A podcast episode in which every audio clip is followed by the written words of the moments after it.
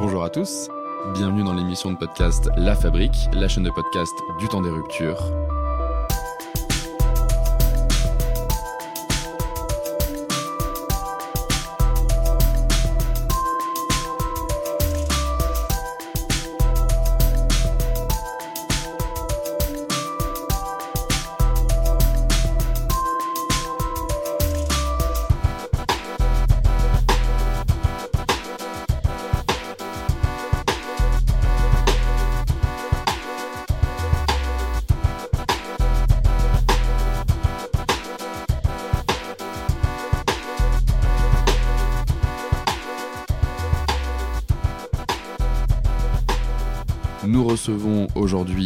Johann Chapoutot, historien, spécialiste du Troisième Reich et du nazisme, et qui publie récemment au PUF Le Grand Récit, Introduction à l'histoire de notre temps. Bonjour Johann Chapoutot. Bonjour.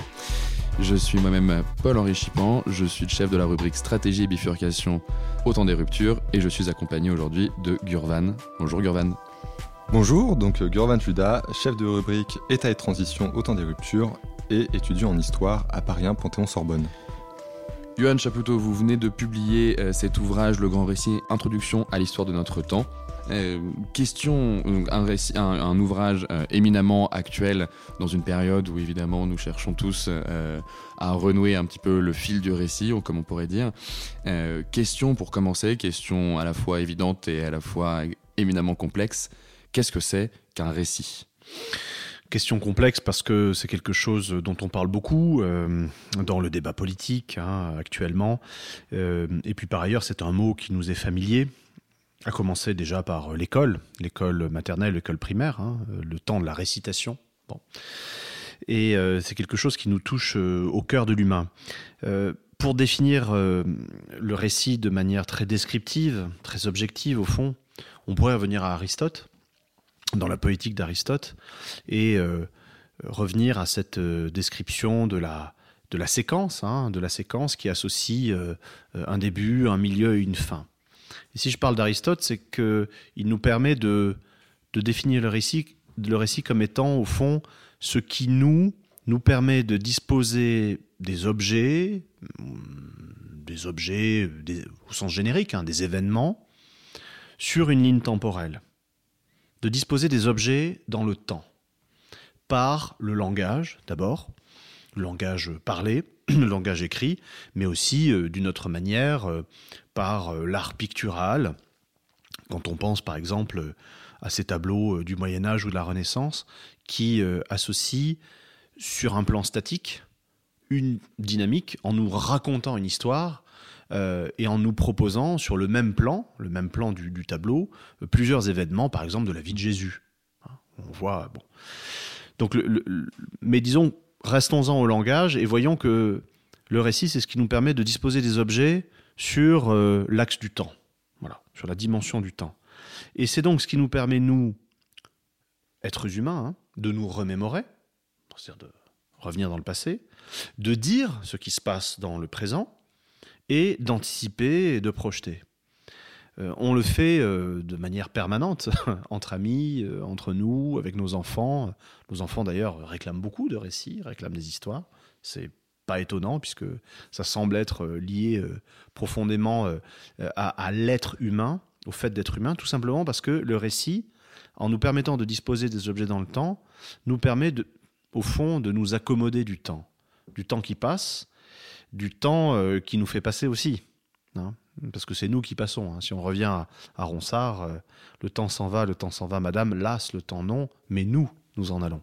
hein. on parle du temps, mais le temps, c'est au fond euh, cette dimension dans laquelle nous inscrivons et qui est celui, qui est celui de notre passage.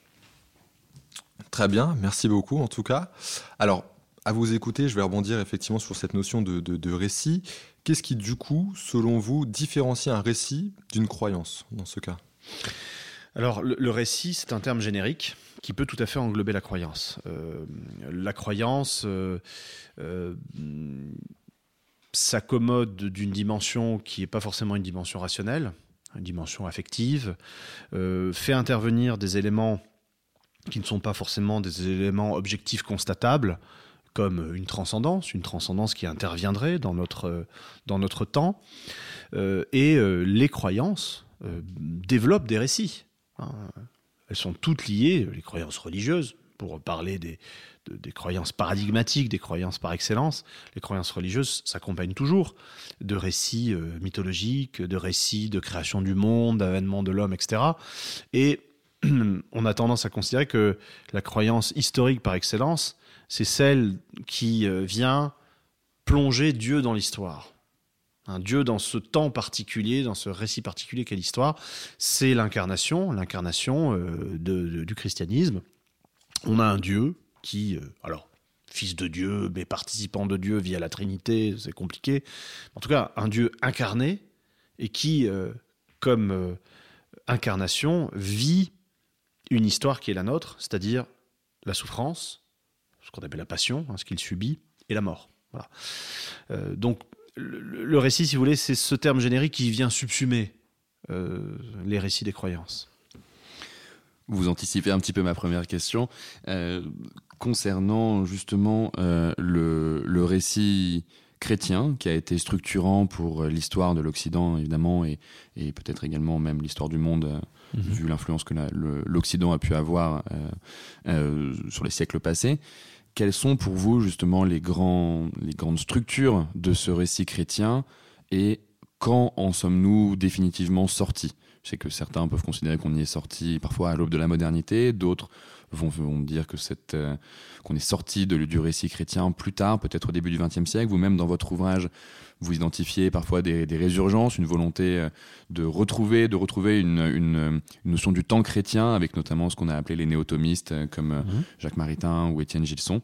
quelles sont pour vous les grandes structures et donc de ce récit chrétien, et quand est-ce qu'on est finalement sorti de ce, de ce temps chrétien?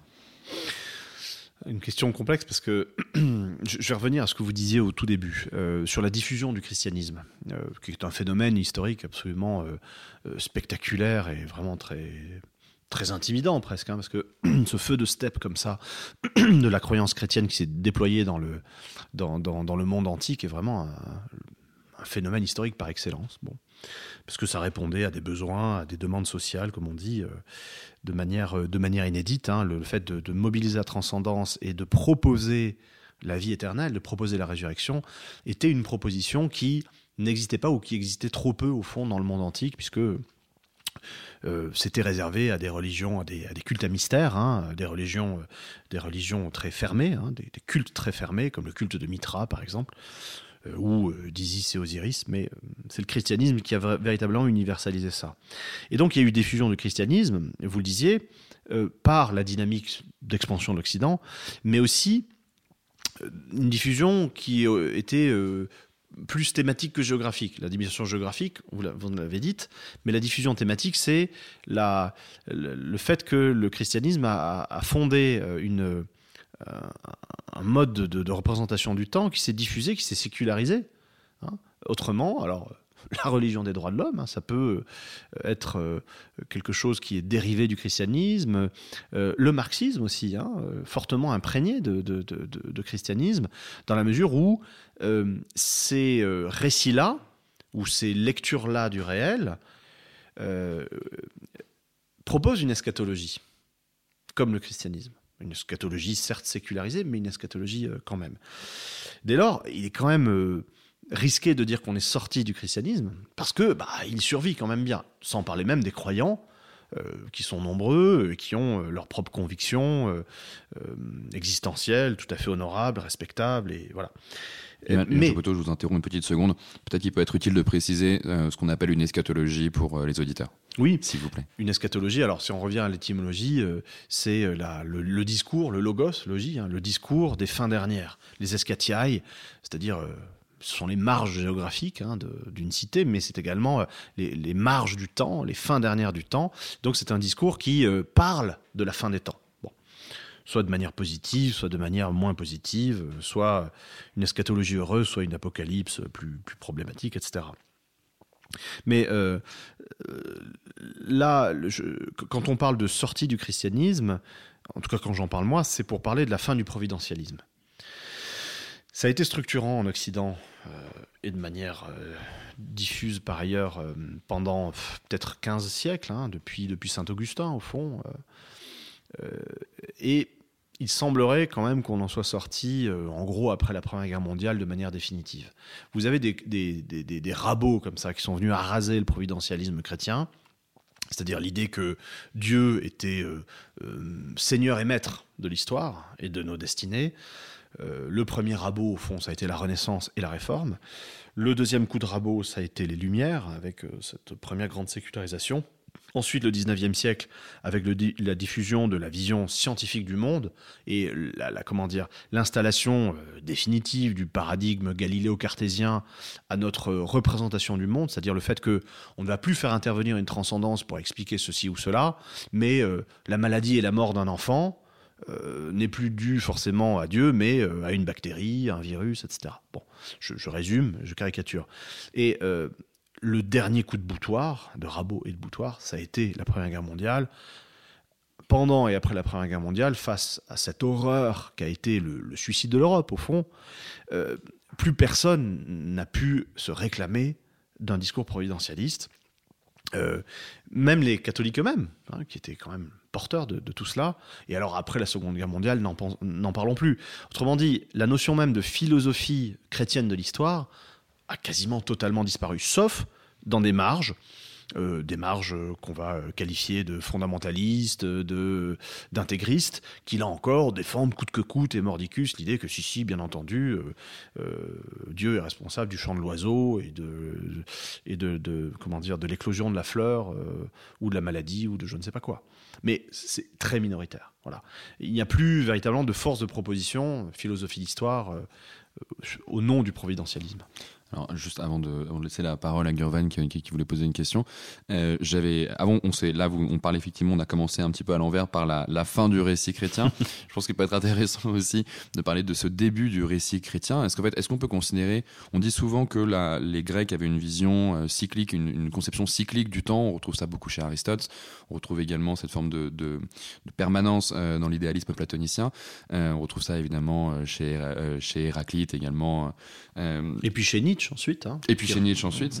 Mais du coup, est-ce qu'on peut considérer que ce, le, la, la, naissance du premier euh, grand récit structurant a été le christianisme, justement parce que il nous sort de cette vision cyclique, parce qu'il introduit cette dimension eschatologique, et que donc, du coup, il, euh, comme René Bergson, il spatialise le temps en lui donnant un début et une, une fin c'est très juste, enfin, autant que je, puisse en juger, euh, puisque cette conception cyclique du temps, euh, on la retrouve, alors on, la voit chez les Grecs, sans doute issue de traditions plus anciennes euh, dont les Grecs étaient tributaires, hein, asiatiques, indiennes, et on la retrouve ensuite chez les Romains, qui se sont beaucoup inspirés des Grecs, comme, comme on le sait, et ça aboutit à des cathédrales de lecture de l'histoire, comme celle de Polybe, par exemple. Hein, le, cyclisme polybien, voilà, c'est assez paradigmatique. Ensuite, vous avez le christianisme. Effectivement, le christianisme euh, vient euh, casser le cycle pour euh, libérer la flèche du temps avec la naissance, la croissance, la mort, le tout inscrit dans la perspective eschatologique du salut, le salut individuel, le mien, hein, et puis le salut euh, de la chrétienté, de l'humanité, etc., avec euh, le jugement particulier, le jugement dernier. Bon. Et la, la, seule biographie du Christ exemplifie euh, tout cela, puisque sa résurrection montre l'échappée finale hein, de la flèche du temps vers, le temps éternel, hein, vers la vie éternelle. Et ce qui est intéressant, c'est que ce discours a posé problème dans sa confrontation avec le réel parce qu'on attendait le retour du Christ, il n'est pas venu, euh, parce que le grand bourreau des chrétiens, qui était l'Empire romain, est devenu chrétien.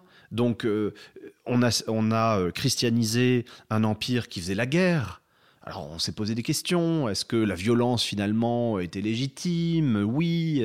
on, on, a dû se poser ce genre de questions. Et donc, imaginez une inscription dans le temps qui ne serait pas une inscription courte avec un retour rapide du Christ pour le, règne des, fins dernières, mais euh, euh, une installation euh, longue, politique, militaire, étatique. bon. Et ça a suscité donc la création de ces philosophies de l'histoire. L'exemple type, c'est Saint Augustin. Saint Augustin, c'est un homme du, de, de l'Antiquité tardive, 4e, 5e siècle, qui s'inscrit dans un, dans un temps long. Ça va durer un moment, cette histoire. Cette histoire-là, cette histoire séculière. Et les chrétiens imaginent donc euh, un, récit qui permette de, concilier les fondamentaux du dogme, les fondamentaux également de l'espérance, bon, de la résurrection, du bien, l'existence du bien, l'existence de Dieu, et la réalité humaine trop humaine, triviale, euh, problématique d'une structure politique, l'Empire romain, de, qui fait la guerre, qui continue à faire la guerre, etc. Bon, et qui se fait attaquer. Et, euh, là, euh, on, déploie euh, ce providentialisme qui essaie de concilier tout ça en disant, bon, Dieu existe et Dieu n'est que bien, mais le mal existe. bon, alors comment expliquer ça? Sinon par le fait que nos intelligences sont limitées, elles sont finies, parce que nous sommes des créatures finies, incapable d'accéder à l'intelligence du Créateur. Donc s'il y a du mal, c'est que ça sert un bien quelconque que nous ne comprenons pas, auquel nous n'avons pas accès, parce que nous sommes trop euh, bêtes, au fond, pour le, pour le comprendre. Mais Dieu, lui, comprend tout. Le parachèvement de ça, c'est Leibniz. XVIIe siècle. Leibniz, c'est euh, là encore la, cathédrale conceptuelle qui va vous montrer que malgré la guerre de 30 ans, malgré le tremblement de terre de Lisbonne, malgré euh, l'horreur de de, la mort de masse des enfants, hein, parce qu'on est à une époque où euh, on meurt massivement entre 0, 1 an et puis 0 et 5 ans. Bon, malgré tout cela, malgré ces tragédies, eh bien, il faut croire, Hein, je crois parce que c'est absurde, il faut croire que il y a une intelligence supérieure qui a intégré tout cela par le calcul. Dum Deus calculat fit mundus. Pendant que Dieu calcule, le monde advient. Qui a intégré tout cela pour faire un monde qui n'est pas le meilleur, mais qui est le meilleur des mondes possibles. C'est pas un maximum, c'est un optimum. Donc Leibniz, caricaturé par, Voltaire, pardon, n'est pas Leibniz. Leibniz est beaucoup plus intelligent que ça et propose une rationalisation de ce providentialisme. Alors, qui, est admirable, qui a tenu le temps que ça pouvait, mais qui ensuite, euh, voilà, a fait face à ce dont on parlait, c'est-à-dire l'avènement de la conception scientifique, euh, veut dire matérialiste, euh, désenchantée du monde, et puis la Première Guerre mondiale, sans même parler de la Seconde. Parce que un Leibniz après la guerre de 30 ans, c'est déjà difficile. Mais un Leibniz après Auschwitz, alors là, c'est plus douteux encore. Mais on va, on va justement en parler. Gurvan, je te laisse. Euh, alors juste avant, moi je vais poser une question et revenir un petit peu sur cette notion de, récit et de croyance, et en fait sur la place qu'a le, récit finalement et l'histoire, le lien entre les deux, chez l'homme avec un grand H. Mmh. Donc vous êtes, euh, vous êtes historien, vous vous inscrivez dans le courant historiographique de, de l'histoire des représentations c'est qu'en histoire, tout est construit a mhm. posteriori, de toute manière. Euh, moi, j'avais une question pourtant. On a eu euh, Yuval Noah Harari, qui a fait un best-seller il y a quelques années, l'intellectuel israélien, mhm. avec son, fameux ouvrage Homo sapiens. Médiéviste. Qui est médiéviste, et qui, effectivement, euh, nous dit euh, sans caricaturer sa pensée, mais que la différence entre l'homme et les autres animaux, les autres êtres vivants, en fait, c'est cette notion d'intersubjectivité. C'est-à-dire qu'effectivement, l'homme, lui, a cette capacité à se raconter des récits, des histoires, qui permet de, de structurer un certain nombre d'individus et de vivre en société en commun. D'abord, que pensez-vous de ça et est-ce que pour vous, finalement, euh, ce qui fait que l'homme est l'homme, entre guillemets, avec un grand H, c'est cette capacité de se raconter des récits, des histoires? Est-ce que l'histoire en soi qui est construite est en fait euh, un récit assez simplement? Euh, Fèvre, Lucien Fèvre nous dit que l'histoire, mhm. effectivement, ce sont les faits, mais que les faits sont construits. Mhm. Et l'histoire est toujours construite a posteriori. voilà. Mhm. Oui, bah, un des objets de, de ce livre, c'est de, de, dire ce que, ce, que, beaucoup de gens savent, mais euh, de proposer pour le grand public que euh, l'histoire, euh, ce n'est pas des chronologies qu'on récite, enfin, c'est pas que ça, ce ne sont pas que des faits qui sont très importants et très difficiles à établir, avec une méthode scientifique, on aura l'occasion d'y revenir. Mais l'histoire, c'est aussi, et peut-être surtout, et c'est là que le côté histoire représentations, comme vous disiez, ou histoire culturelle revient. L'histoire, c'est peut-être aussi et surtout la manière dont on raconte tout cela. Euh, en étant attentif aux temporalités, c'est-à-dire qu'on ne, raconte pas euh, notre vie, on ne s'inscrit pas dans le monde de la même manière aujourd'hui qu'au XVIIe siècle. Distinction temporelle, distinction sociale aussi. Euh, on, ne, on, ne raconte pas sa vie de la même manière, on ne se conçoit pas dans le temps et dans le monde de la même manière quand on est à telle ou telle place de, de la société. Bon. Euh, ensuite, sur le, propre de l'homme dont vous parliez, euh, là, ça, peut être faire l'objet d'une liste à la, liste Prévert. Mais le, propre de l'homme sur lequel euh, les anthropologues, les préhistoriens aussi se, s'accordent, c'est l'inscription dans le temps et c'est le langage. l'inscription dans le temps, c'est-à-dire la conscience de sa mortalité, que l'on peut attester aux, moustériens hein, pendant la période paléolithique, ce moment où on commence à apprêter les morts. C'est-à-dire qu'on ne traite plus le corps humain mort comme n'importe quelle charogne, on va l'apprêter, le brûler, l'enterrer, le décorer, euh, et on va en même temps représenter tout cela, représenter euh, l'homme, représenter la femme, représenter la gestation, représenter l'agonie, et représenter également l'animal. Euh, soit euh, de manière réaliste, soit comme totem. Euh, bon. Et on, voit que ces choses-là se mettent en place à peu près au même moment. Le soin du corps mort, donc conception que ce n'est pas un objet comme un autre, et la représentation par un langage qui est un langage pictural et qui s'accompagne sans doute d'un langage articulé dont on n'a pas trace puisqu'il n'y a pas de trace écrite ni d'enregistrement. Et dès lors, le, propre de l'homme peut être assez vite défini comme étant et là, revenons à Aristote. C'est terrible, hein, mais on a l'impression que cet homme-là a vraiment tout pensé, hein, Aristote. Aristote dit que l'homme, l'anthropos, peut être défini comme un zoon, comme un animal, qui est à la fois un zoon logikon et politikon. Euh, et, et hein, c'est les trois euh, catégories d'Aristote un animal mimétique, zoon miméticon, parce que j'adviens à mon humanité par le fait d'avoir été un, enfant qui a imité ses parents, bon, pour le meilleur et pour le pire. Euh, un zoon logicon, parce que je suis un animal de logos, un animal de langage, je suis advenu à mon humanité par le langage. Euh, et un zoon politikon, parce que c'est lié aux deux autres. Hein. Je, suis mimétique et logique, je suis de langage et d'imitation, et je suis donc politique parce que j'adviens à mon humanité dans une, euh, dans une société humaine, dans un groupe humain qui est celui de la police, hein, qui est celui de, de, la cité. Et euh, c'est très important parce que c'est fondé sur une anthropologie, une anthropologie du défaut, une anthropologie du manque, qui est bien celle des Grecs, et que les psychologues, les anthropologues nous confirment. Quand on reprend les grands mythes grecs, on se rend compte que lorsque Zeus a eu terminé euh, sa création, euh, il s'est retrouvé bien démuni pour, euh, puisqu'il restait plus rien pour l'homme. Donc c'est le mythe de Prométhée et d'Épiméthée. Hein, l'homme est nu, il a rien, il a plus de griffes, il a plus de poils, tout a été distribué. dès lors, Prométhée va lui donner le feu, c'est-à-dire le, savoir, la connaissance. Bien. On retrouve d'ailleurs ça dans d'autres mythologies, comme la mythologie chrétienne, hein, celle, de, celle de la Genèse. Donc cette anthropologie du défaut, elle est intéressante parce que c'est celle des Grecs et c'est la nôtre encore aujourd'hui. Nous sommes par défaut. Nous ne sommes rien, c'est-à-dire que nous sommes tout potentiellement.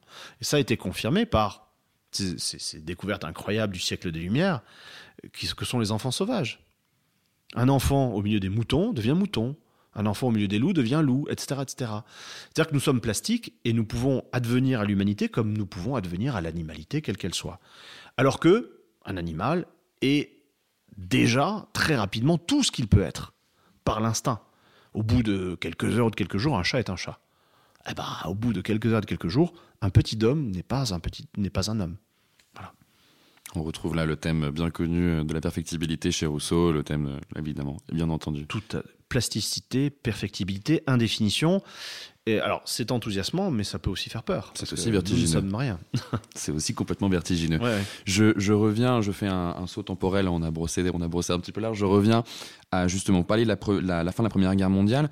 Dans votre ouvrage, la fin de la Première Guerre mondiale, ah, en fait c'est- une sorte de concomitance temporelle, mais la fin de la Première Guerre mondiale signe la sortie donc, de, ce, temps chrétien, parce qu'une philosophie chrétienne devient euh, très compliquée à tenir, parce qu'en fait on a eu peut-être aussi l'impression qu'une forme d'apocalypse humaine était arrivée sans qu'il y ait de salut, euh, de salut divin.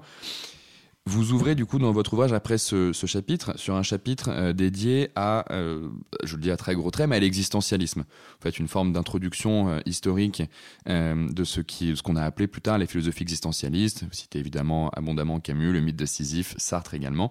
Euh, c'est un thème extrêmement euh, contemporain finalement, surtout pour euh, des générations comme, euh, comme les nôtres qui sont, euh, comme on dit, éco-anxieuses. Ce thème de la, perte de sens. Quel était finalement le, projet existentialiste? Est-ce que vous pouvez nous en dire un peu plus sur sa, genèse et la manière dont, même dans une dimension un peu historique, la société s'est progressivement bah, désabusée, mais désillusionnée finalement sur ce qu'était un, un récit, jusqu'à proposer cette, forme de récit, de sortie du récit en fait? Bah, je vais faire ce que vous avez fait, c'est-à-dire que je vais revenir à la Première Guerre mondiale. Vous avez parlé d'apocalypse, vous avez raison. Euh, le fait que des nations chrétiennes se tapent dessus, c'est pas nouveau. hein. Depuis, euh, depuis le Moyen Âge et surtout depuis la Renaissance, on a vu des protestants et des catholiques s'entretuer au nom de Dieu. Là, c'est encore le cas. Pendant la Première Guerre mondiale, euh, chaque camp revendique Dieu. Euh, dans tous les pays belligérants, les églises euh, prient, participent, euh, que ce soit les anglicans, les catholiques, les protestants, etc., et se réclament de Dieu de la même manière que d'autres se réclament du droit, de la civilisation contre la barbarie. Sauf que là, c'est un coup terrible parce que on se réclame de Dieu avec des moyens de destruction absolument inédits, avec des mitrailleuses qui tirent jusqu'à 600 projectiles par minute. Vous avez des murs de balles qui font face aux combattants et qui les déchiquettent. Vous avez une puissance d'artillerie telle que on ne retrouve pas les traces des combattants.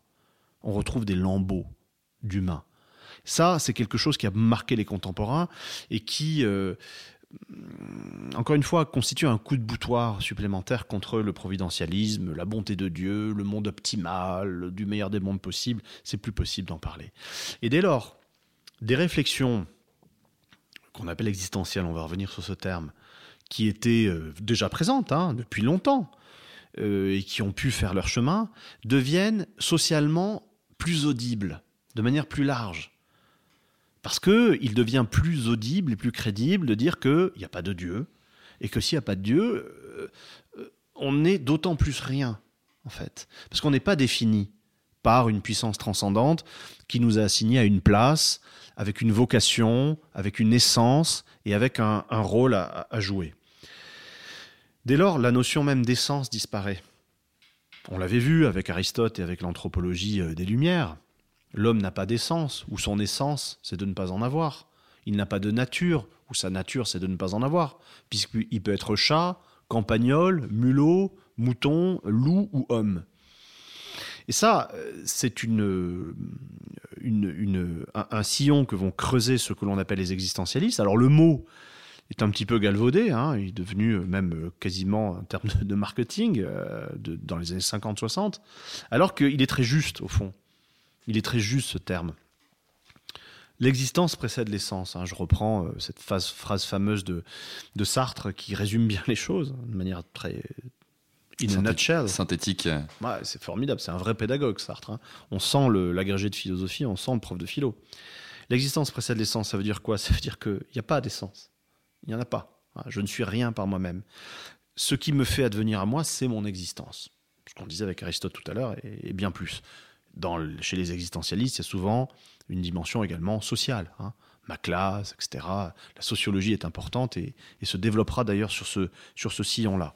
Ce qui euh, définit euh, l'individu, c'est son inscription dans le temps, c'est sa praxis, ce sont les déterminations qui pèsent sur lui, sa classe sociale, etc. Et l'idée existentialiste, c'est véritablement ça. C'est de dire que si l'on a un discours sur l'essence, il est secondaire, il est euh, consécutif, il vient après. après que je me sois éprouvé dans l'existence et que l'existence ait fait de moi quelque chose, euh, soit un chef, un bourgeois, un prolétaire, euh, un garçon de café euh, qui joue un rôle parce qu'il a peur de sa liberté et il se conforme à des normes qu'il croit être celles de son, de, son, de son statut social, de sa classe, de son rôle. Donc je joue au prof, je joue au garçon de café, je joue au journaliste, et j'en viens à me prendre au sérieux parce que ça me rassure, parce que je me raccroche à quelque chose, parce que sinon, l'inverse c'est quoi? C'est la liberté totale qui vient, enfin qui va avec ma totale indétermination, totale indétermination de mon être. On voit ça chez Heidegger, que Sartre a considérablement lu et qu'au fond il a adapté en France. Parce que Être étant, 1943, euh, ah, mais le traitant en 1927. Pardon, excusez-moi. L'être est le néant en 1943. C'est euh, un, formidable cours de philo, euh, de philosophie, euh, de vulgarisation sur Être étant en 1927. Voilà. C'est moins une œuvre originale que le génial cours de philo d'un génial prof de philo. Voilà. Qui a introduit Heidegger en France. Alors, une question sur Camus. Est-ce que selon vous, il arrive d'une certaine manière avec son nihilisme positif, on pourrait, on pourrait l'appeler comme ça finalement, la philosophie de Camus, qui essaie mm. de dire finalement euh, euh, le suicide, non, donc il mm-hmm. énumère les différentes... Euh, effectivement manières de, de, sortir de ce manque de sens, accepter effectivement que la vie n'a aucun n'a pas de sens en fait selon lui, et donc accéder par ça à la liberté et puis à l'amour ensuite qui est son troisième cycle par la révolte. Est-ce que finalement c'est une manière de, répondre à la question euh, du sens de la vie avec un certain réalisme au regard de, dans le contexte de l'époque dans lequel il a écrit, effectivement, d'un monde post-seconde guerre mondiale avec les atrocités que vous avez évoquées. Mais euh, c'est tout à fait ça, et c'est intéressant ce que vous dites quand vous parlez de réalisme à propos de Camus, parce que c'est effectivement le sentiment que l'on a, ou euh, l'intuition intellectuelle que l'on a en le lisant. Euh, nous, aujourd'hui, quand on lit dans le mythe de Sisyphe ou, dans les autres traités de Camus, traités philosophiques, parce qu'il a écrit des romans, il a écrit des pièces de théâtre aussi, il s'est déployé hein, dans divers registres. Quand on lit ces traités philosophiques, quand on lit la question fondamentale de la philosophie, c'est le suicide, on est d'accord. Hmm. Mais alors, effectivement, c'est une élimination pour nous, parce que ce que veut dire Camus, c'est que la question, c'est être ou ne pas être. Bon, exister ou ne pas exister.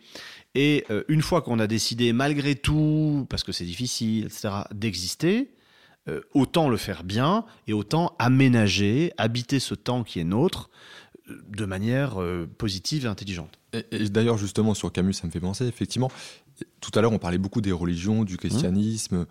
Est-ce qu'il amorce pas finalement une certaine fin des religions, entre guillemets? Parce qu'effectivement, il pose ensuite cette question.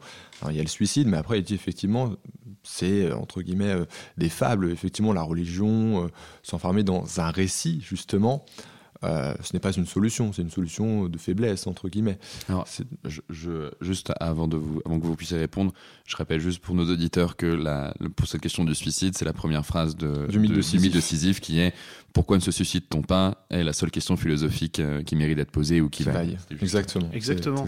Et alors, nous, ça nous semble euh, pas forcément évident parce que, en tout cas, ça nous semble recevable hein, lorsqu'on le lit, parce qu'on se dit oui la question qui se pose, c'est que je suis libre d'être ou de ne pas être.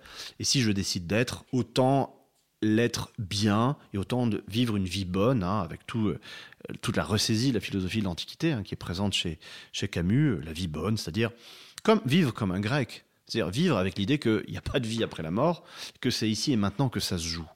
Et autant configurer euh, le monde que j'habite de telle sorte qu'il soit bon pour moi, pour mes proches et pour l'humanité.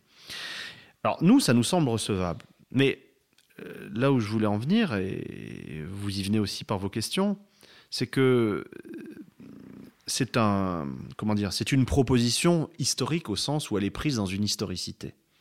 Pour nous, c'est recevable. Mais vous transposez cette question et vous la faites lire à un lecteur du XVIIIe siècle ou XVIIe, il va crier au fou. Vous faites lire ça à un Leibniz, euh, il n'endort pas de la nuit il ne comprendra pas. vraiment, c'est déjà le suicide, c'est une question qui ne se pose pas pour un croyant, parce que votre vie euh, est euh, euh, gagée en Dieu et par Dieu. Bon, elle ne se pose pas. Et par ailleurs, la question philosophique fondamentale, pour un Leibniz, par exemple, ce n'est pas celle du suicide, absurde. Il aurait crié au fou.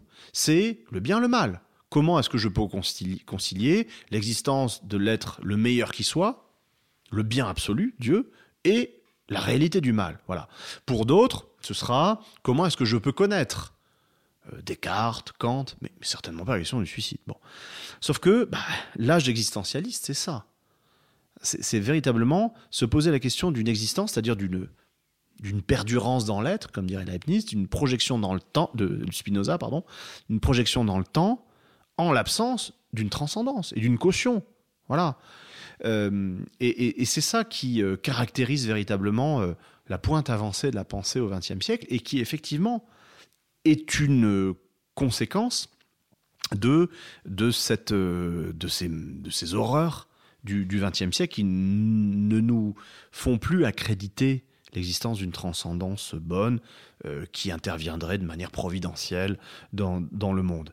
Encore une fois, ces idées, elles existaient déjà euh, de manière euh, argumentative, logique auparavant, sauf qu'elles ont connu une diffusion sociale massive avec ce phénomène existentialiste, hein, Saint-Germain, le jazz, machin, hein, avec sa réception aux États-Unis. Hein, ça a connu une diffusion sociale massive parce que les conditions, on va dire, cognitives, historiques étaient là pour permettre la diffusion. Hmm. Avant de. On, réabordera, je pense, ces questions liberté, sens, récit dans la deuxième partie de notre entretien. Euh, mais on dit souvent, juste pour l'existentialisme, euh, on, dit souvent que l'existentialisme est un humanisme. Ça, hmm. c'est la phrase de Sartre, comme vous l'avez rappelé. Mais euh, est-ce qu'on n'a pas aussi, avec cette forme de liberté vertigineuse sur laquelle elle ouvre, est-ce qu'on ne pourrait pas également dire que l'existentialisme, finalement, est aussi un individualisme? Qu'en en fait on perd avec l'échec tout, relatif hein, mais de, ce récit existentialiste c'est justement qu'il n'est pas un récit c'est qu'en fait il n'a pas cette capacité euh, de structuration sociale en tout cas d'entraînement euh, d'entraînement collectif qu'ont euh, d'autres grands récits. On va reparler après évidemment euh, du nazisme dont vous êtes spécialiste, également du marxisme, qui sont deux récits qui sont confrontés à peu près à cette période-là, au moment où justement les premiers existentialistes étaient en gestation, si on pense à Heidegger, même si bon, qualifier, le qualifier d'existentialiste, ça va être un petit peu, un petit peu, un petit peu anachronique, un petit peu, un petit peu étrange, mais ou le qualifier de nazi aussi. ça, euh, Est-ce que justement, il n'y a pas cette, euh, cet individualisme qui du coup devient vertigineux et cette incapacité à produire un sens, du sens pour le collectif? On sait que Camus parle justement de, de la, la, vie bonne du comédien qui multiplie les rôles. on perd justement cette dimension-là. Si je peux rebondir sur mon collègue, oui, effectivement, Camus il parle aussi euh, de Don Juan, il fait tout un tas de, dans le mythe de Sisyphe, dans sa seconde partie, euh, euh, pour montrer qu'on est effectivement tous des personnes absurdes. Moi, c'est effectivement sur cette notion de, de récit, finalement, est-ce que cet existentialisme est particulièrement camusien, qui en fait est une déconstruction, entre guillemets, de, de certains, d'un certain type de récit, notamment du récit religieux, mais est-ce qu'il ne constitue pas en lui-même un nouveau récit aussi Oui. Par la déconstruction mais mm, c'est exactement ce que, ce que vous disiez. Euh, euh, l'individu revient au, enfin, vient ou advient au centre hein, de, des préoccupations de la pensée. L'individu est réduit à lui-même euh, parce qu'au fond, il est seul dans le monde. Voilà. Quand il n'y a plus de transcendance, vous êtes seul. Pour une raison simple, anthropologique, c'est que vous mourrez toujours seul. Voilà. Même si vous êtes entouré, c'est une épreuve que vous vivrez seul, dans une intimité euh, réduite aux acquets, hein, réduite vraiment de manière atomique. Hein, bon. Donc ça, c'est une vraie prise de conscience. Et prise de conscience euh, liée au désenchantement religieux, au reflux du providentialisme et de, de l'eschatologie du salut, au reflux de la croyance. Et c'est une prise de conscience également de la vulnérabilité ontologique de l'être humain, dont on a pris conscience euh, pendant la Première Guerre mondiale, quand, je vous le disais, la puissance de feu des moyens de destruction contemporains font que l'homme peut être pulvérisé, qu'il peut n'en rien rester. C'est-à-dire que tout ce qui avait été mis en place depuis le moustérien, depuis euh, les temps euh, les plus reculés de, des hominidés, le culte, le culte, ou du moins le traitement du mort, la sépulture, le fait de marquer l'espace par une pierre, un bout de bois, une inscription pour dire là, il y a quelqu'un. Il n'y a pas quelque chose, il y a quelqu'un. C'est fini ça avec la Première Guerre mondiale. Euh, et ça, euh, c'est un témoignage que les anciens combattants euh, rapportent toujours, ainsi que les écrivains. Vous lisez Genot, vous lisez Barbus, vous lisez les myriades de correspondances et de témoignages d'anciens combattants, ils décrivent toujours ce moment de rupture où ils ont vu qu'ils ne pouvaient rien faire pour les morts. Et, ces moments aussi où il n'y avait même plus de morts à recueillir et à, à préserver. Dès lors, l'individu est véritablement seul, puisque la transcendance a déserté, on ne peut plus rendre de culte, on ne peut plus traiter le mort comme on voulait le faire, et on, est réduit euh, à soi-même et, comment dire, à, sa définition atomique qui est le fait que euh, est un être mortel. Et c'est sur ce euh, comment dire sur ce terreau là que l'existentialisme effectivement peut, se développer. Mais tout ça est éminemment historique au sens où c'est tributaire d'une historicité c'est pris dans une historicité c'est pris dans une temporalité. Ça ne pouvait pas convaincre à d'autres époques, dans d'autres lieux, dans d'autres circonstances. Il fallait des conditions de possibilité euh, sociales, anthropologiques, macro-sociales, mentales, culturelles, pour permettre l'avènement de ce genre de, réflexion. C'est très intéressant ce que vous dites, parce que vous faites vraiment ce, travail de vraiment recontextualiser, remettre l'homme, les idées, les récits dans leur temps, dans leur contexte globaux c'est vraiment important. Moi, c'est vraiment pour appuyer ce que vous dites sur effectivement euh, cette menace de destruction massive, totale, euh, sur l'arme nucléaire, pour justement euh, signaler que c'est quand même Camus qui est le seul à l'époque, après Hiroshima et Nagasaki, dans un article dans Combat, donc son, journal qui tenait effectivement de, résistance, à s'indigner et à voir ce qui va se passer derrière, parce qu'il anticipe presque la guerre froide. Il dit qu'on va effectivement rentrer dans un contexte de, euh, de bloc où euh, deux puissances auront effectivement euh, l'arme nucléaire, et donc de tensions internationales autour de cette question qui est malheureusement aujourd'hui terriblement d'actualité. Et c'est un article que je cite effectivement dans le, dans le livre, parce que c'est d'une lucidité à froid en plus. Hein. c'est quelques jours après les bombardements d'Hiroshima et de Nagasaki. Euh, Camus dit je comprends pas, euh, tout le monde euh, s'exclame et s'esbodie des, des progrès techniques, scientifiques, de la maîtrise de l'atome, mais lui trouve ça absolument atroce et il parle de l'inauguration d'une nouvelle ère de l'histoire du monde. Ça, ce sera repris par quelqu'un qui l'a bien lu et bien compris, qui est Hannah Arendt ainsi que Günther Anders, hein, euh, qui, a été son, époux et son compagnon intellectuel. Euh, Anna Arendt dit bien que l'avènement de l'arme atomique, c'est l'introduction euh, de, la, nécessité dans de la nécessité de la nature dans l'acte humain. traditionnellement, on distinguait nature et culture. Nature, c'est le règne de la nécessité, avec des lois physiques, biologiques qui s'imposent. Bon avec peut-être une cyclicité d'ailleurs, un caractère cyclique. Et la culture, c'est le règne humain où là, ce n'est pas la nécessité qui règne, c'est la liberté, le choix et euh, le, caractère réversible des choses. Je fais quelque chose, mais je peux revenir en arrière. Je construis une cabane, je peux la détruire. Bon. Sauf que là, Anna Arendt dit quelque chose de très puissant. Elle dit que avec l'arme atomique, la nécessité est intégrée dans la culture, alors qu'elle était l'apanage de la nature. Par l'arme atomique, je déclenche un processus, un phénomène qui est irréversible. Au moins à une échelle de l'existence de l'espèce, puisque euh, on met des dizaines ou des centaines de milliers d'années à revenir sur les conséquences, c'est-à-dire qu'on excède très largement euh, les, les, vies de plusieurs générations. On a parlé de l'existentialisme. Ce qui est intéressant, c'est que justement, à cette période, et là on va venir un petit peu sur ces deux grands récits du XXe siècle, euh, à cette période-là, juste après la guerre, vous avez donc cet existentialisme en gestation, cette sorte de, désillusion qui gagne. Les années folles, en fait, sont pas des années folles. Finalement, ce sont des années folles, mais qui sont euh, des années tristes, finalement. C'est une sorte d'années folles. Euh, de fuite en avant. De fuite en avant, exactement. Mmh. Mmh à cette époque-là, vous avez quand même déjà un premier récit concurrent euh, qui est évidemment le récit marxiste, né euh, sur, enfin bâti euh, à même le sol de la philosophie de l'histoire hegelienne, sur lequel on va pouvoir revenir, et qui d'ailleurs est aussi une réponse, puisqu'on évidemment la révolution bolchevique arrive en 1917 en Russie, c'est une forme de réponse à l'absurdité du massacre auquel se livre l'Europe. Donc vous avez ce récit-là qui va tout au long des années 20 et 30 gagner à partir de la révolution bolchevique, qui va gagner en, en audience, même dans, les démocraties occidentales, qui vont avoir cette tentation. Euh, on pense euh, évidemment euh, au, Front populaire, on peut penser à l'Espagne, on peut penser au spartakisme en Allemagne, mais avoir cette tentation marxisante, marxiste, avec également cette, pour ce premier récit, une, une, forme d'eschatologie, mais sécularisée.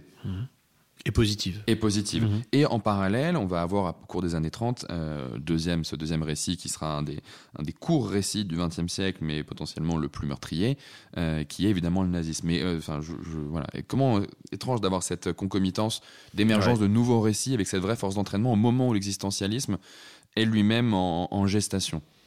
Bah là, on en revient encore à la Première Guerre mondiale comme matrice euh, parce que c'est un événement monstre, la Première Guerre mondiale, ça a duré longtemps, ça a fait 20 millions de morts quand on compte les, morts civiles, et euh, c'est un événement monstre qui a, d'une part, mis fin à plein d'expériences politiques, sociales, euh, qui sont devenues des futurs non advenus, hein, pacifistes, naturistes, solidaristes, socialistes aussi, qui se déployaient avant la Première Guerre mondiale, qui ont été complètement euh, écrasé par cette horreur de la guerre.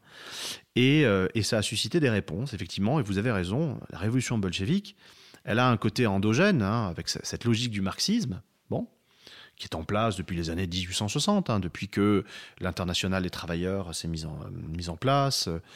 Ça a failli réussir avec la Commune de Paris, bon. Et ça se passe en Russie, ce qui n'était pas du tout euh, prévu. Au contraire, hein, Marx avait dit que la révolution adviendrait dans un, un pays fortement industrialisé, c'est-à-dire la Grande-Bretagne ou l'Allemagne. Bon, certainement pas la Russie. Hein. c'est là que ça se passe. Et c'est une réponse à la Première Guerre mondiale, parce que la Première Guerre mondiale en Russie, c'est 4 millions de morts. Voilà. Euh, c'est euh, des, euh, une société exsangue, affamée, en deuil à cause de cette guerre menée au nom du tsar, de Dieu, de l'Empire, dont on ne voit pas le sens. Et les bolcheviks répondent d'abord et avant tout à une inspiration de paix et de pain. Les premières promesses bolcheviques et les premiers décrets, c'est la terre, le pain, la paix. Les bolcheviks sont là pour faire la paix avec les Allemands et c'est ce qu'ils font. Ils sont là pour faire la réforme agraire, c'est ce qu'ils font. Et ils sont là pour, euh, par la réforme agraire, donner du pain et c'est ce qu'ils essayent de faire pour répondre à la famine. Mais euh, donc c'est une réponse à, l'absurdité, à l'horreur et au deuil de la Grande Guerre. Et c'est une proposition également, vous l'avez dit, eschatologique, qui est hantée sur euh, E-N-T, hein, sur la philosophie de l'histoire hegelienne. Une histoire, une philosophie de l'histoire qui, comme disait Marx, va être remise à l'endroit, les pieds sur terre. Hein, c'est pas la logique de l'esprit euh, qui euh, c'est intéressant chez Hegel, mais là, ce sont euh, matérialisme historique qui produit cette, euh, cette révolution et qui, par nécessité, va aboutir à la société sans classe euh, grâce à une élite, ça c'est la version léniniste, hein, une élite qui va pousser, qui va être la pointe avancée de, de, cette révolution. et ça a été un espoir absolument immense dans le monde entier. Le fait que pour la première fois on puisse imaginer une société sans classe, on puisse imaginer l'égalité, on puisse imaginer le bonheur sur Terre, a été une croyance très puissante euh, qui euh, ne s'est désagrégée au fond que très tard, dans la seconde moitié du, 19e siècle, du 20e siècle, pardon, et plus précisément dans, les années 70. Donc euh, il y a eu cette, cette proposition-là, qui a été une proposition monde, parce qu'elle s'est diffusée au monde entier. Elle n'est pas morte, hein, comme le christianisme christianisme n'est pas mort, le marxisme eschatologique n'est pas mort, euh, ça subsiste, sauf que, comme pour le christianisme, en tout cas sous nos latitudes à nous, les conditions de possibilité de sa diffusion, de sa crédibilité, de son audibilité ne sont plus réunies comme pour le, euh, comme pour le marxisme. Yohann Chapoutot, il y, a cette, il y a cette dimension dans le, dans le marxisme de, de finalité dernière qui est propre finalement au grand récit. C'est ce qu'on disait tout à l'heure, euh, notamment avec euh, le récit du temps chrétien et les, les fins dernières. Quelle était finalement euh, la fin dernière dans le récit marxiste? On parle souvent de l'avènement de la société sans classe. Euh, quelle était finalement cette, cette, fin dernière? Alors, il y a une promesse euh, d'ordre socio-économique, on va dire, en termes de structuration sociale, qui est effectivement ce que vous citiez, hein, la société sans classe. ce qui n'est pas rien, hein, c'est-à-dire une société égalitaire, sans domination pour des raisons d'héritage social ou de puissance économique. Et tout ça, ça implique, c'est très bien exposé par Marx, c'est repris par Lénine, et c'est repris par les, par les suivants, ça implique euh, une redistribution de la plus-value et d'éviter la captation de la plus-value par, euh, par les capitalistes. Voilà. Donc ça, c'est l'aspect, on va dire, descriptif et technique. Mais euh, au-delà de ça, il y a une utopie que certains euh, qualifient de palingénésique, c'est-à-dire de, renouveau, de renouvellement, de régénération de l'individu qui euh, va quitter son statut de, sujet euh, dominé pour devenir quelqu'un qui est pleinement en maîtrise de sa vie, qui va pouvoir avoir du temps pour se développer intellectuellement, physiquement, euh, et pour euh, vivre une vie pleinement humaine. Donc il y a cette idée-là de permettre euh, à l'humanité de s'exprimer pleinement dans ses ressources artistiques, intellectuelles, sportives, une société du temps libre, etc. Donc c'est ça qui est, mis en, ligne de mire avec cette thématique assez proprement marxiste hein, de l'homme nouveau de l'homme nouveau, c'est-à-dire de l'homme renouvelé, de l'homme qui euh, se sera euh, débarrassé euh, des joues et des liens du passé pour être pleinement, pleinement libre. Et qu'est-ce qu'il a Pourquoi est-ce qu'on a finalement Enfin, on, entend assez souvent dire que le marxisme a pu être une une religion euh, sécularisée Qu'est-ce qui a valu? En fait, imagine quelque chose qui était, qui était décrié par les communistes eux-mêmes, et on voit chez Raymond Aron cette euh, identification du marxisme à une forme de, de, de, religion séculière. religion séculière, mais très teintée de christianisme, avec cette notion de peuple, non pas élu, mais de peuple souffrant, qui en raison de ses souffrances, le prolétariat, mérite une forme de. Enfin, gagne finalement ce, ce droit au, salut qui est la mhm. société sans classe. Euh, est-ce qu'on peut vraiment parler d'une forme quasi bah, de manière oxymorique, mais de mystique, euh, pas révolutionnaire, mais en tout cas de mystique marxiste. Je pense que oui. Euh, c'est constatable hein, dans les sources et puis dans les, dans les pratiques. C'est constatable dans la culture marxiste comme dans, dans les pratiques ensuite militantes, jusqu'au sacrifice de soi, jusqu'au suicide, lorsque on ne, parvient plus à croire. Euh, on a un phénomène de croyance qui est, qui est, très, qui est très net. Alors au niveau de, de l'idéologie, ou de, la doctrine ou de la culture, si vous voulez. Euh, il y a une filiation très claire entre hegelianisme et marxisme, ça on le sait. Une philosophie de l'histoire qui s'oriente vers un, plein développement de, l'esprit chez Hegel et qui s'oriente vers la pleine émancipation de l'individu chez, Marx. Et Marx étant un élève de Hegel, hein, euh, étant issu de euh, ce, groupe des hegeliens de gauche. Et pour ce qui est de Hegel, on a pu qualifier sa, vision de l'histoire, sa philosophie de l'histoire, de, christianisme sécularisé, avec un esprit du monde qui est au fond un équivalent euh, euh, conceptuel à une entité théologique. Donc là, voilà, c'est assez clair, si vous voulez, avec cette dimension eschatologique. Ensuite, au niveau des comportements, au niveau des pratiques, euh, moi, j'ai été euh, très intéressé par ce que ce qu'écrit Paul Veyne. Euh, Paul Veyne, c'est je le cite, hein, c'est un, un, historien de la Rome antique français, communiste dans les années 50. Il faisait partie de ce groupe de normaliens communistes. Il y avait Emmanuel Leroy-Ladurie, Paul Veyne. Alors, d'un point de vue sociologique, c'était assez curieux parce que Leroy-Ladurie, c'était plutôt la grande bourgeoisie, même des Hobros. Paul Veyne, ça allait aussi du point de vue financier. Mais voilà, ils se sont, après 1945, jeunes intellectuels, ils s'engagent au PC. Ensuite, ils s'en sont séparés plus rapidement pour Paul Veyne que pour le roi Ladurie d'ailleurs. Et tous les deux euh, sont revenus d'ailleurs de manière très intéressante sur cette expérience de, militance, euh, qui était vraiment un apostolat. Hein. C'était euh, de l'austérité, c'était du combat, c'était des sacrifices, etc. Et Paul Veyne, dans un petit livre qui s'appelle Le quotidien l'intéressant, est un, qui est un recueil d'entretien, fait la comparaison entre l'Église catholique et romaine, elle-même issue, enfin dérivée de l'Empire romain, des structures de l'Empire romain, et le PC, le PCF.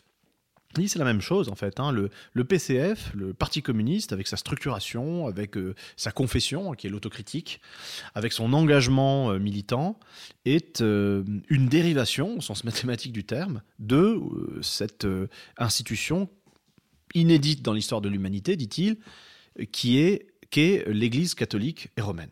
C'est-à-dire une structure impériale une technostructure impériale, avec un appareil juridique, un appareil de pouvoir, un magistère, euh, une monarchie absolue, ce qu'elle est toujours, hein, une monarchie absolue, une théocratie, euh, avec un contenu religieux qui ouvre sur l'au-delà. Voilà. Et eh ben, il compare ça avec le PC parce que si ça n'ouvre pas sur l'au-delà, ça reste quand même une structure pyramidale, géométrique, très, très, très, très chevillée, hein, avec une hiérarchie euh, implacable, avec une eschatologie qui est de ce monde, qui est ici et maintenant, puisque c'est une eschatologie séculière. Hein. on ne va pas espérer, euh, on va pas espérer quelque chose de,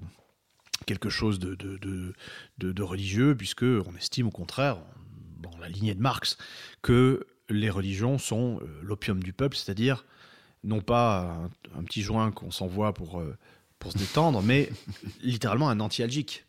Chez Marx, c'est ça. L'opium, à une époque où euh, l'aspirine n'existe pas, on n'a pas encore synthétisé euh, l'aspirine, euh, quand on est riche, on se soigne de ses douleurs avec de l'opium. Bon, bah là, quand on est pauvre, pour se soigner de ses douleurs, pour moins souffrir, on espère que après la mort, ce sera quand même plus sympathique. Donc c'est avec ça que veulent rompre les marxistes, mais il n'empêche que la structure religieuse est encore là, et on le voit dans des destins incroyable, de fidélité jusqu'à la mort, euh, de, de, de confession, d'amour, de, euh, d'amour de Staline, d'amour de Thorez. Vous parlez beaucoup de Bakounine euh, dans l'ouvrage et de, l'ouvrage d'Arthur Kessler, Le zéro et l'infini. Oui. C'est typiquement cette figure-là du sacrifice, de celui qui se sacrifie, qui a conscience qu'il est innocent, mais qui en vient à demander pardon. à l'époque de la figure de Staline, d'avoir pu, ne serait-ce que par son être même être un obstacle à l'avènement de cet homme nouveau. Que représente du coup la figure de Staline? Parce que il y, a quelque chose de dans, dans outre le récit marxiste, dans la réalité de ce qu'a été euh, l'histoire du, du, communisme, il y a cette figure omniprésente, décriée mais très ambivalente de Staline, quasiment finalement comme une forme de pas de, prophète, mais, mais en tout cas qui a une dimension presque messianique. Vous avez cité, c'est la phrase qu'aurait dit Staline à son fils, mais espèce d'idiot, euh, je ne suis pas Staline. Mhm. Je, Staline est un, Staline est, un, est une image, Staline est une, est une figure. C'est les deux corps du roi. Hein. C'est les deux corps du roi. Il y a le corps mystique et le corps mortel. Et d'ailleurs, Staline se savait suffisamment mortel justement pour euh, être très craintif et, euh, assassiner à qui mieux mieux autour de lui. D'ailleurs, faites bien de parler de Staline parce que quand on parle ici de marxisme, on parle de marxisme-stalinisme. Hein. On parle de, de, de l'expérience stalinienne telle qu'elle a eu lieu en URSS de la fin des années 20 jusqu'à sa mort en 1953, bon, au milieu des années 50, et telle qu'elle a eu lieu en France, beaucoup plus longtemps, hein, puisque le parti est resté stalinien, jusque dans les années, années 70, on va dire. Donc, euh, quand on parle de communisme et même de marxisme, il faut voir la, diversité des expériences, la diversité des, modalités hein, de, de, vivre cet engagement. qui ne se réduit pas, certainement pas, à la seule, euh, à la seule espèce stalinienne. Et on pourrait en parler euh, pendant des heures, mais pris par le temps, on va, je laisse la parole à Gurvan. C'est très intéressant ce que vous venez de dire effectivement sur, sur le marxisme, euh, qui, est une sorte en fait de déterminisme historique, c'est-à-dire euh, avec effectivement ce, ce, système qui passe d'antique, asiatique, féodal, puis effectivement le prolétariat et qui doit aboutir in fine à la dictature du prolétariat et à l'avènement d'une société communiste. C'est de l'eschatologie finalement, vraiment laïque, ou en tout cas sécularisée plus précisément. Du coup, je vais rebondir sur le nazisme, qui est aussi, euh, dans le même temps, euh, un grand récit aussi, d'une certaine manière, qui monte. Alors, un petit peu plus tard, effectivement, dans les années 30. Euh, on a l'habitude, et vous ne le faites pas dans votre livre, et, c'est ça qui est très intéressant, de renvoyer tous les totalitarismes, en tout cas de dire que c'est pareil. C'est-à-dire que vous faites bien une distinction entre nazisme, fascisme. donc, ma première question porte là-dessus. Quelle différence? Pourquoi la faire? Et ensuite, une autre question et c'est quelque chose que je trouve intéressant, c'est dans ces nouveaux grands récits du XXe siècle, nouveaux à l'époque, il y a une reprise aussi d'un héritage, en l'occurrence antique, donc d'un récit mhm. euh, historique. Napoléon aussi fait un petit mhm. peu la même chose. Napoléon, finalement, son mhm. empire, c'est un empire carolingien, euh, territorialement parlant, mais dans les structures, c'est romain. Euh, d'une certaine manière, dans une certaine mesure en tout cas. C'est un petit peu la même chose et c'est ce sur quoi vous avez travaillé, votre domaine. Oui, oui. Vous êtes, bah oui, j'avais fait ma, thèse de doctorat quelques années déjà sur le nazisme et l'Antiquité. Mm. On va y revenir si vous voulez, mais pour la distinction entre les différents, euh, les différents totalitarismes, comme on dit, j'aime pas trop ce mot parce que au fond, euh, ne se revendiquent totalitaires que les fascistes italiens. Euh, un petit peu parfois les staliniens et pas du tout les nazis. Pour une raison simple, c'est que pour avoir une ambition totalitaire, un projet totalitaire, il faut croire en l'État et en la puissance de l'État. Alors ça marche du côté italien, tradition, on va dire, euh, impériale romaine et catholique, hein, l'Empire, l'Église. On est statolâtre en Italie, comme en France d'ailleurs, hein, on dérive vraiment de l'Italie. Ça marche également, l'État est aussi euh, reconnu euh, comme entité bénéfique agissante chez les staliniens, même s'il doit disparaître un jour, mais en fait c'est vraiment renvoyé au calendrier grec, parce qu'en attendant, et on on va attendre longtemps, l'État est important pour instaurer la dictature du prolétariat, la domination du parti, etc. Par contre, ça, ce n'est pas du tout le cas chez les nazis. Les nazis détestent l'État mais, mais prodigieusement. Euh, d'une part, de manière génétique, parce que l'État est euh, une création tardo-antique, tardo-romaine, issue d'un mélange des races et du fait que les races étant mélangées, les hommes étant impurs, on a besoin d'un exosquelette normatif pour se conduire. On a besoin d'une loi écrite, objectivée, face à soi.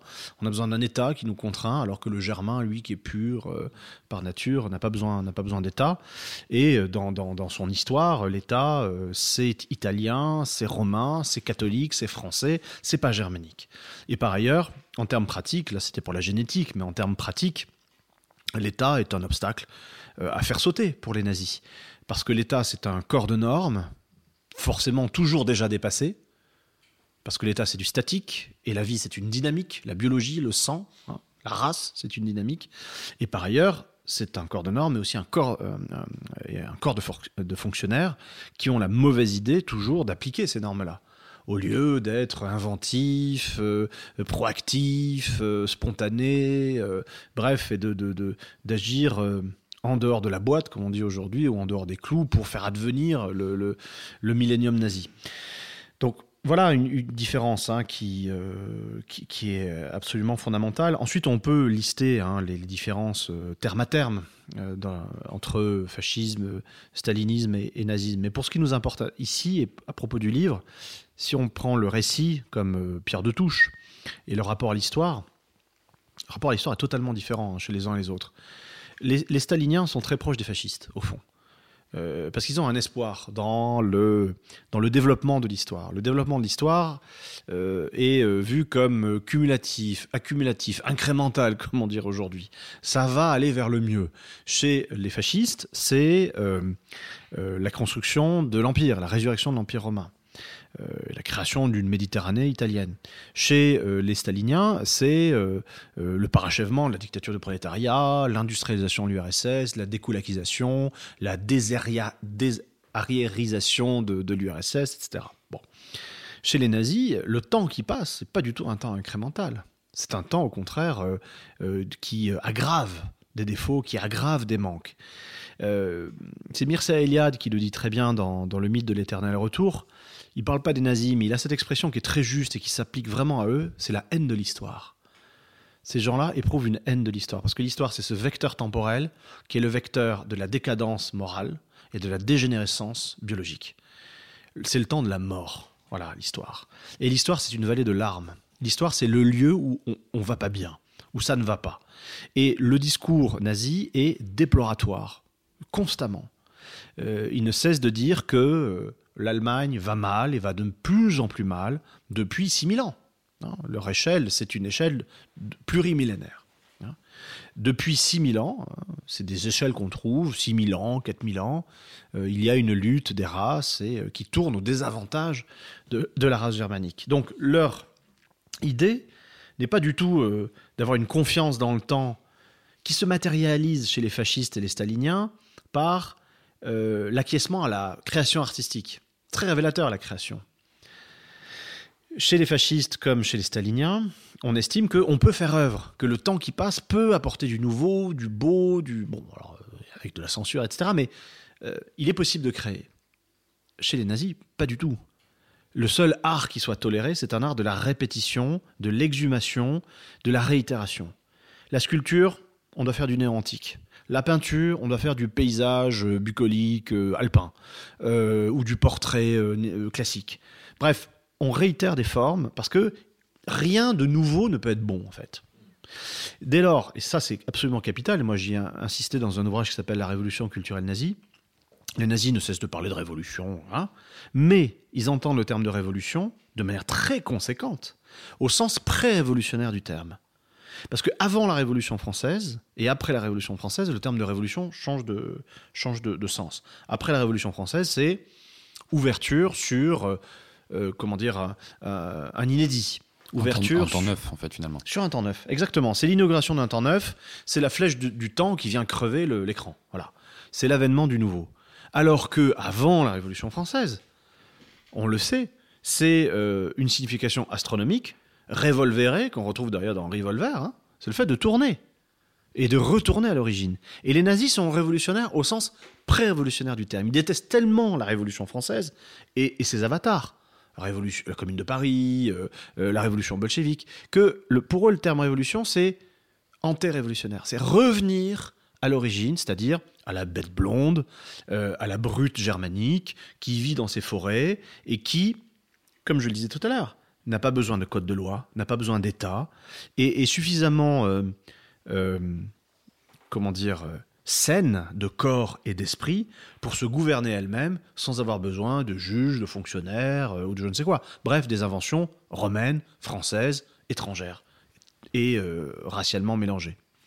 C'est est-ce qu'on peut considérer, est-ce qu'on revient un petit peu du coup à la presque à la première question qu'on posait finalement sur le sur le fait que le, récit chrétien a été le premier grand récit, celui qui, justement libérait la flèche du temps et nous, libérait une forme de temps cyclique. Est-ce que finalement cette idée de, Reich de Milan n'était pas euh, le, retour à la sortie du récit, non pas avec une perspective eschatologique, apocalyptique, comme peut, peut être caractérisé le, récit chrétien ou le récit euh, marxiste, mais justement un retour à cette cyclicité, à cette forme de permanence, le mythe de l'éternel retour, qui est un thème très nietzschéen. On retrouve dans ce que vous dites aussi, de manière toujours chez, dans, l'histoire nazie, mais de manière très euh, comment dire, subtile, mais des, touches hegeliennes euh, mm. par-ci et par-là.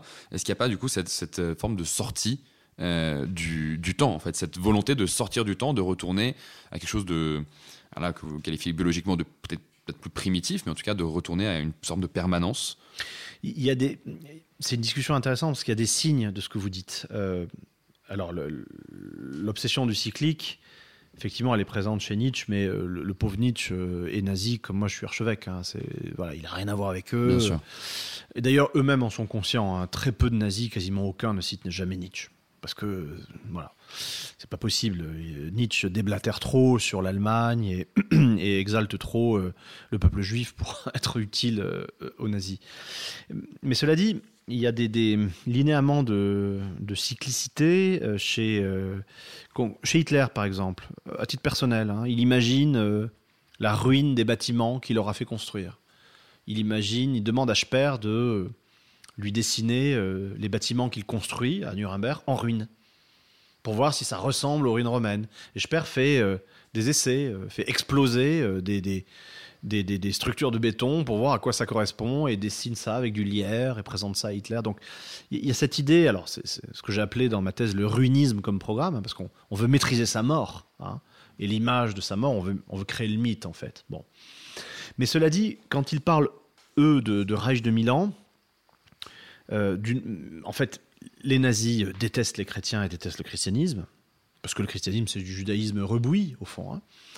Mais par contre, ils restent chrétiens, malgré eux. Ils sont issus de cette matrice-là, ils sont issus de cette matrice culturelle-là. Et le Reich de Milan, un, c'est un héritage du millénarisme chrétien, et deux, qu'est-ce que ça veut dire? Ça veut dire l'éternité. Milan, c'est le, chiffre de l'éternité euh, pour euh, à l'échelle d'une vie humaine. L'idée, c'est que on va mettre fin à l'histoire. Et ça, ils le disent explicitement. Euh, quand vous écoutez Himmler, on l'écoute pas tous les jours, vous me direz, mais enfin, moi j'ai dû un petit peu aller lire ses, discours. Lorsque vous lisez ce qu'il raconte, il est très pédagogue, Himmler. Hein, il a un côté très, très prof. dès qu'il parle à ses troupes, il fait toujours une espèce de vaste panorama de l'histoire allemande, où on en est, qu'est-ce qu'on fait, où on va, etc. Et il dépeint toujours l'histoire allemande comme une vallée de larmes. C'est le lieu du malheur, l'histoire. On est victime, on est agressé, les Juifs sont méchants, euh, les Français sont atroces, les Anglais nous aiment pas. Euh. La guerre de 30 ans nous a dévastés, la Première Guerre mondiale nous a quasiment exterminés, etc. Donc l'histoire est une vallée de larmes, mais on va en sortir, en sortant de l'histoire, en trouant le temps, et en, mettant fin à l'histoire, en arrivant à une stase, en fait. On va arriver à une stase, et cette stase, elle a un lieu, c'est le Grand Reich germanique à l'Est, qui sera un empire colonial, qui est pensé, voulu et construit comme un empire colonial, avec des masses d'esclaves, qui, sont les Slaves, hein. et, euh, et, puis une race germanique qui va proliférer, qui va faire des enfants, qui va, euh, faire, qui va produire du blé en Ukraine notamment, bon, c'est prévu. Et euh, cette stase-là, avec ce lieu temporel-là, ce lieu géographique, pardon, qui est, le grand espace à l'est, ce sera un lieu pacifié. L'histoire prendra fin parce qu'il n'y aura plus d'ennemis. Les Slaves auront été réduits en esclavage, les Français, les autres auront été, euh, auront battus, et les Juifs auront disparu, d'une manière ou d'une autre. Et la manière de faire disparaître les Juifs évolue euh, entre 1933 et 1939, 40, 41, jusqu'à la décision inédite dans l'histoire de l'humanité de faire disparaître tout un peuple euh, de manière euh, irrémédiable. Mais voilà, l'idée c'est de créer cette stase temporelle qui est un lieu géographique, les vastes plaines de l'Est, où là, il n'y aura plus d'histoire. Et pour les siècles des siècles, on vivra en paix, et l'homme germanique sera rendu à sa vocation originelle, celle des Germains des forêts, qui est de produire la substance biologique. C'est-à-dire faire des enfants et produire les nutriments pour les nourrir et pour qu'ils prospèrent, avec des ambitions de, de, développement démographique euh, spectaculaires. Hein. Les, plans de la SS parlent de 450, 500 millions d'Allemands à échelle de 200, 300 ans. J'ai même lu le chiffre d'un milliard d'Allemands euh, à échelle de 500 ans. Voilà, c'est cette idée-là de, de, sécuriser un biotope, c'est le terme qu'ils emploient, hein. ils sont suffisamment naturalistes pour penser en ces termes, un biotope qu'ils appellent Lebensraum, Lebensraum traduit par espace vital, c'est en fait le biotope biologique. Hein. C'est presque un projet écologique, en fait, d'une certaine manière, au sens rigoureux du terme. Alors, au sens, on va dire, euh, au sens équélien du terme. Au sens équélien de, Ernst Haeckel, effectivement, euh, euh, pas au sens défense des espaces. Et non, du pas, vivant. Pas offense contemporain, ça c'est certain. Ça c'est certain, mais c'est. C'est un projet biologique. C'est un projet biologique, biopolitique, très clairement. Oui, oui. Yuan Chapoutot, merci beaucoup. On va mettre euh, fin, euh, on va mettre fin ici à la première, euh, cette première partie de notre entretien, notre podcast avec vous. Et on vous remercie infiniment et remercie nos auditeurs. Merci beaucoup.